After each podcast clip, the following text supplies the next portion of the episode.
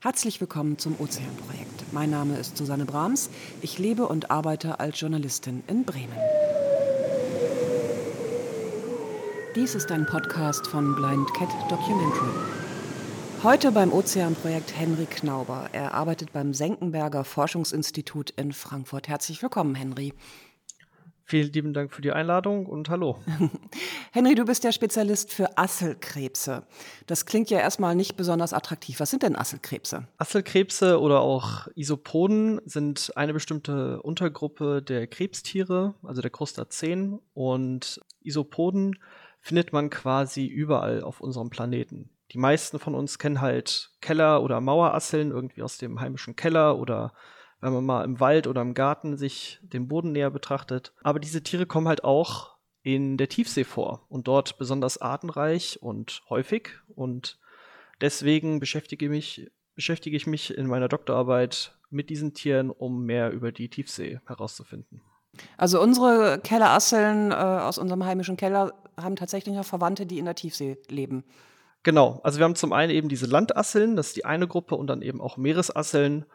Und ähm, die sind vor allem in der Tiefsee sehr, sehr formreich. Nichtsdestotrotz kann man sie sich schon so in etwa wie unsere heimischen Asseln im eigenen Garten vorstellen. Also sie sehen ungefähr auch so aus. Ich meine, die sehen ja nicht besonders hübsch aus, kann man ja nicht sagen, ne? Ja, das ist dann Ansichtssache. Mit der Zeit gewinnt man auch diese Tiere und schließt sie ins Herz. Die meisten Familien sehen relativ ähnlich aus. Nichtsdestotrotz gibt es dann doch ein paar Ausreißer, die dann komplett andere Formen annehmen. Wenn du sagst, die leben in der Tiefsee, in welcher Tiefe leben die denn? Meeresasseln kommen teilweise, je nachdem, welche Gruppe man sich äh, anschaut, auch schon im Flachwasser oder gar am Strand vor. Aber wenn wir jetzt wirklich von Tiefseeasseln reden, dann reden wir von Tiefenverbreitung zwischen mehreren tausend, also sagen wir mal so 1000, 2000 Meter bis in die tiefsten Tiefseegräben, die unser Ozean so parat hält. Also teilweise bis 9 oder 10.000 Meter Tiefe da schließt sich ja gleich die nächste Frage an, wie kommst du denn überhaupt ran an diese Asseln? Ich meine, so tief äh, zu tauchen, nur um ein paar Asseln hochzubringen, das wird wahrscheinlich nicht so einfach möglich sein, oder? Das ist richtig und äh, Gott sei Dank müssen wir auch nicht selber runtertauchen, um diese Asseln einzusammeln. Was wir stattdessen machen ist, wenn wir halt auf einer Forschungsexpedition sind, benutzen wir eine Vielzahl von unterschiedlichen Geräten, die wir an einer Winde in die Tiefsee hinablassen und dann zum Beispiel über den Meeresboden ziehen oder generell Sedimentproben aus der Tiefsee hochholen, wo diese Krebse dann hoffentlich drin sitzen, die wir dann eben heraussortieren und dann eben für weitere äh, Forschung und Tests heranziehen. Und da kommt er mit solchen Geräten tatsächlich auch in 10.000 Meter Tiefe? Ganz genau. Also es gibt Gott sei Dank einige große Forschungsschiffe, ähm, die technisch so ausgestattet sind, dass wir auch zum Beispiel im Marianengraben, äh, dem tiefsten Punkt unserer Ozeane, im Challenger-Tief, theoretisch Proben nehmen könnten. Also es gibt auch in den tiefsten Bereichen unserer Ozeane noch eine große Vielfalt an, an Tieren unterschiedlichster Gruppen, auch welche, die wir einfach schon aus dem Flachwasser kennen, also Seesterne, Seeigel und so weiter, aber eben auch Krebse oder Würmer.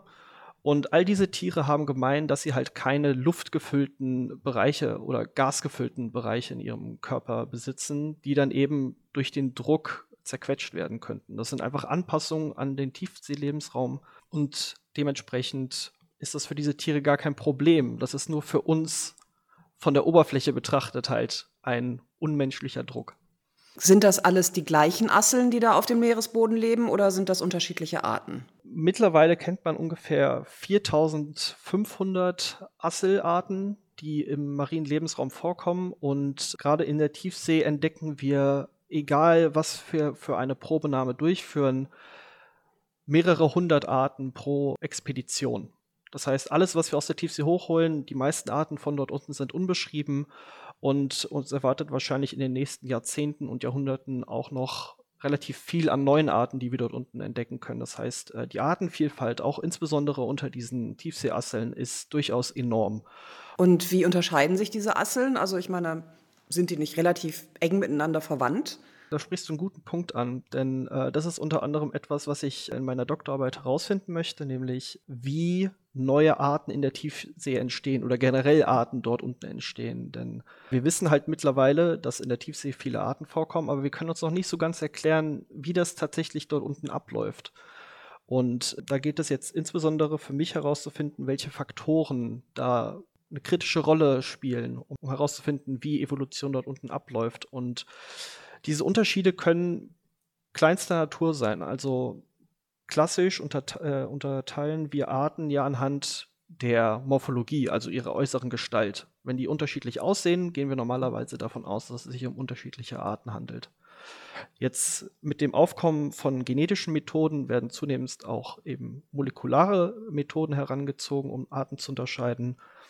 Und selbst Arten, die komplett gleich aussehen, sogenannte kryptische Arten, können dann im Nachhinein sich als ein ganzer Artenkomplex unterschiedlicher Spezies herausstellen.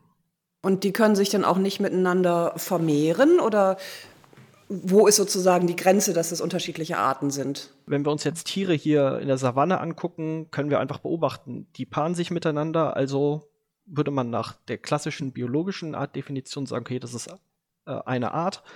Aber das Problem ist einfach, unsere Asseln sind nicht nur wahnsinnig schwer zu erreichen, die sind auch sehr, sehr klein. Also wir reden hier meistens von Spezies, die wenige Millimeter groß sind. Und das Problem ist, wir haben einfach noch nicht die technologischen Möglichkeiten, unsere Tiere lebendig zu sehen. Das heißt, alle Tiere, mit denen wir hier arbeiten, sind quasi tot und wir müssen alle Informationen, die wir über ihre Lebensweise, über ihre Fortpflanzung und Ernährung haben wollen, müssen wir alles quasi reverse engineeren und uns das aus ihrer Morphologie heraus schließen. Das heißt also, die können nicht äh, lebendig an die Oberfläche geholt werden?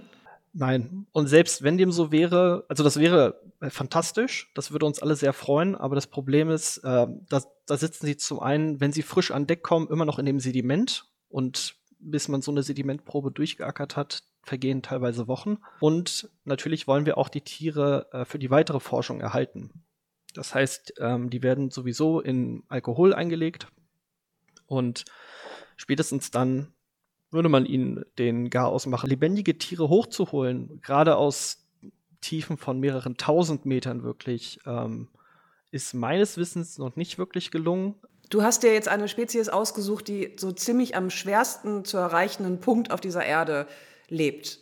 Warum? Also was interessiert dich denn konkret an diesen Asseltierchen? Also mein Weg zu den Asselkrebsen war tatsächlich mehr durch den Zufall geprägt. Ursprünglich wollte ich einfach Meeresbiologie machen, aber wie man sich das vorstellen kann, ist das in Frankfurt ein bisschen schwierig. Glücklicherweise ähm, bin ich in einer Arbeitsgruppe, die dann eben Tiefseeforschung betreiben. Die Tiefsee als solches ist halt unheimlich interessant, weil es ist zum einen der größte Lebensraum, den wir auf unserem Planeten haben. Also 65 Prozent des Meeresbodens, den wir auf dem gesamten Planeten haben, der liegt in abyssalen Tiefen, also über 3000 Meter Tiefe. Unglaublich viele Arten sind dort unten noch nicht erforscht äh, und unbekannt. Äh, es gibt super viel zu entdecken und es ist einfach ein großer schwarzer Fleck auf unseren Weltkarten. Und ähm, die Asseln sind für mich äh, einfach ein Weg, mehr über diesen geheimen Kosmos kennenzulernen. Ist dann auch schon mal eine Art nach dir benannt worden, wenn da dauernd neue entdeckt werden? Dieser Mythos, dass äh, Arten nach einem selbst benannt werden oder dass man Arten nach sich selbst benennt, äh, der hält sich irgendwie recht hartnäckig. Aber wenn man Arten selbst beschreibt, äh, benennt man die sich, benennt man die nie nach sich selbst. Auch, ich meine, Henry Knaubensis, Asselkrebschen, klingt doch nicht so schlecht. Ich bin gerade tatsächlich dabei, einige neue Arten zu beschreiben aus der Tiefsee werde mir aber dann doch etwas andere Artnamen aussuchen. Nichtsdestotrotz wird mein Name dann nach wissenschaftlicher Praxis immer hinter diesen Arten genannt werden als Erstbeschreiber. Deswegen so oder so, der Name ist da schon im Zusammenhang mit der Art gegeben. Wie fragil ist denn eigentlich diese Unterwasserwelt? Ich weiß, dass die Menschheit auch auf den Meeresboden schielt, weil dort seltene äh, Erden, seltene Metalle zu finden sind. Und was bedeutet das eigentlich, wenn dieser Tiefseeboden tatsächlich eines Tages abgebaut wird. Die Manganknollen sind halt schon seit jeher von großem Interesse für Bergbaugesellschaften und Firmen. Ähm, einfach, weil, wie, wie, du schon sagtest, viele seltene Erden und Metalle dort drin enthalten sind. Und was wir bisher über diese Manganknollenfelder wissen, ist, dass ein tatsächlicher Bergbau oder ein, ein Hochholen dieser Manganknollen verheerende Auswirkungen vermutlich hätte auf äh, die Tiefseefauna. Nicht unbedingt auf Krebs, nicht nur auf Krebse oder Asseln, sondern eben auch auf eine Vielzahl anderer Tiere, denn im Abyssal, also zwischen drei und etwa 6000 Meter Tiefe, haben wir primär Sedimentböden.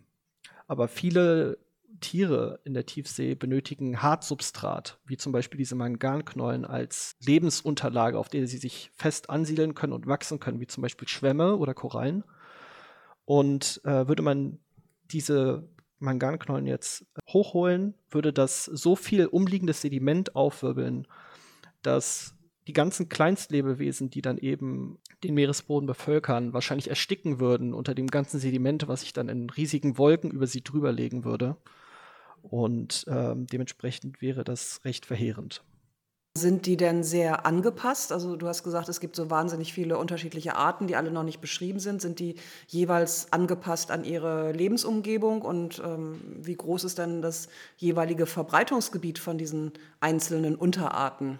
Das ist unheimlich schwer festzustellen, weil das Proben der Tiefsee mehr der Suche nach der Nadel im Heuhaufen gleicht. Also wir haben dort unten leider selten Augen, mit denen wir quasi sehen können, was wir dort unten eigentlich per se machen, sondern fahren eigentlich blind durch die Tiefsee. Und so kann es halt sein, dass wir theoretisch an einer super artenreichen Stelle einfach mehrere Meter gerade nur vorbeigefahren sind, aber wir werden das halt nie erfahren. Und ähnlich ist es halt auch, wenn es darum geht, die Verbreitungsgebiete von bereits bekannten Tiefseearten nachzuvollziehen. Also wir kriegen immer nur so Stichpunkt artig die Verbreitungsmuster dieser Arten äh, mit und müssen dann quasi schätzen oder einfach nur Vermutung anstellen, wie groß das tatsächliche Verbreitungsgebiet dieser Tiere ist. Wovon leben die denn eigentlich? In der Tiefsee hat man allgemein super wenig Nahrung. Das ist der primäre limitierende Faktor, äh, da wir dort unten keine Pflanzen haben und auch kein Licht, sodass eben keine Photosynthese und Primärproduktion stattfinden kann ähm, deswegen leben fast alle Tiere in der Tiefsee vom sogenannten Meeresschnee. Äh, das ist einfach eine Mixtur aus anorganischen, organischen Partikeln, die aus den Oberflächengewässern, also in der lichtdurchfluteten Zone, gebildet werden. Seien es jetzt irgendwelche abgestorbenen Tiere wie Krill oder Phytoplankton, teilweise auch eben ähm, Kot oder dergleichen. Alles rieselt quasi langsam über die Zeit hinweg in die Tiefsee herab, bildet dann dort eben das Sediment, auf dem diese Tiere sich auch bewegen. Und das wird von den meisten Tieren dort unten auch gefressen und wiederverwertet. Die Tiefsee ist ja wirklich eine Blackbox, wie du geschildert hast. Hast du eigentlich auch mal ungewöhnlich große Tiere dabei gesehen. Also was man ja immer hört, leben da unten riesige Kraken oder womöglich ein ausgestorbener Urzeithai. Also wir können natürlich nicht vollständig ausschließen, dass äh, solche Giganten in der Tiefsee existieren könnten, aber die Arten oder Spezies, die den meisten dann in den Sinn kommen, sind zum Beispiel eben gerade dieser Riesenkalmar oder auch zum Beispiel diese Riesenassel, Batinomus giganteus heißt die, äh, fast 30, 40 Zentimeter lang und damit im Vergleich zu ihren Artgenossen wesentlich größer. Und das ist dieses Phänomen des sogenannten Tiefseegigantismus, dass einige Arten halt aus Gründen, die wir bisher nicht nachvollziehen können, genau, einfach wesentlich größer werden als ihre Artgenossen. Wir vermuten einfach, dass es halt eine Anpassung an den Tiefseelebensraum ist, dass man entweder extrem klein wird also Art Zwergenform annimmt, um einfach wenig ähm, Nahrung sammeln zu müssen. Aber andere werden halt extrem groß, um das auf eine andere Art und Weise zu kompensieren. Um jetzt zu deiner Frage zurückzukommen, ob es da solche Giganten gibt. Ich vermute es selber nicht. Jetzt zum Beispiel auf der Tiefsee-Expedition, auf der ich neulich da war, waren die größten Tiere, die uns vor die Kameralinse, die wir tatsächlich dort unten teilweise einsetzen konnten, das waren einige wenige Fische und auch ein Oktopus ähm, in der größten Dimension von maximal einem halben Meter, falls überhaupt. Nochmal zurück zum Tiefseebergbau. Du hast gesagt, wenn da jetzt die Manganknollen geerntet werden, dann äh, sozusagen erstickt alles Leben, sehr vermutlich. Jetzt könnte man natürlich auch hartherzig, herzlos sagen, na und? Warum sollte uns das interessieren, wenn da unten die Asselkrebse sterben? Natürlich wird der Bedarf an diesen seltenen Erden und den Metallen in diesen Manganknollen immer größer, gerade weil wir diese äh, Mineralien benötigen für Computerchips, für, für Smartphones, Computer und dergleichen. Und der Bedarf dafür wächst einfach täglich. Nichtsdestotrotz ist es wichtig, die Tiefsee zu erhalten gerade weil so wenig bisher über sie bekannt ist und das wenige, was wir über die Tiefsee wissen, uns bereits abschätzen lässt, was für eine essentielle Rolle die Tiefsee als gesamtes Ökosystem ähm, für die Menschheit äh, darstellt, auch wenn uns das vielleicht nicht, gar nicht so bewusst ist, denn die Tiefsee ist als Teil der Meeresströmung natürlich zum einen dafür verantwortlich, dass sie unser Klima beeinflusst, wie zum Beispiel Golfstrom, der jetzt in Europa das Klima schafft, gibt es eben auch Tiefseeströmungen, die dann quasi in die umgekehrte Richtung laufen. Und die Tiefsee ist natürlich auch ein riesiger äh, Kohlenstoffspeicher. Also das Meer allgemein speichert ungemein viel CO2 und schwächt damit die Auswirkungen äh, des Klimawandels enorm ab. Und auch CO2, was im Wasser gelöst wird, wird schlussendlich in der Tiefsee fixiert und ähm, damit quasi aus dem Kreislauf entzogen und gespeichert. Und dementsprechend ist es wichtig, ähm, dieses System, sofern wir noch nicht mehr darüber wissen, definitiv zu schützen und zu erhalten. Denn auch die Tiere spielen da eine wichtige Rolle, um dieses Ökosystem am Leben zu halten. Also hat der, der kleine Asselkrebs durchaus eine größere Bedeutung. Richtig. Also die sind viele der, der direkten äh, Tiefseebodenbewohner setzen halt dieses ganze Sediment um äh, und spielen dementsprechend als Destruent eine wichtige Rolle. Gut, vielen herzlichen Dank für diese Informationen über ein unterschätztes Tier offensichtlich. Gerne doch, vielen Dank. Dies war ein Podcast von Blind Cat Documentary.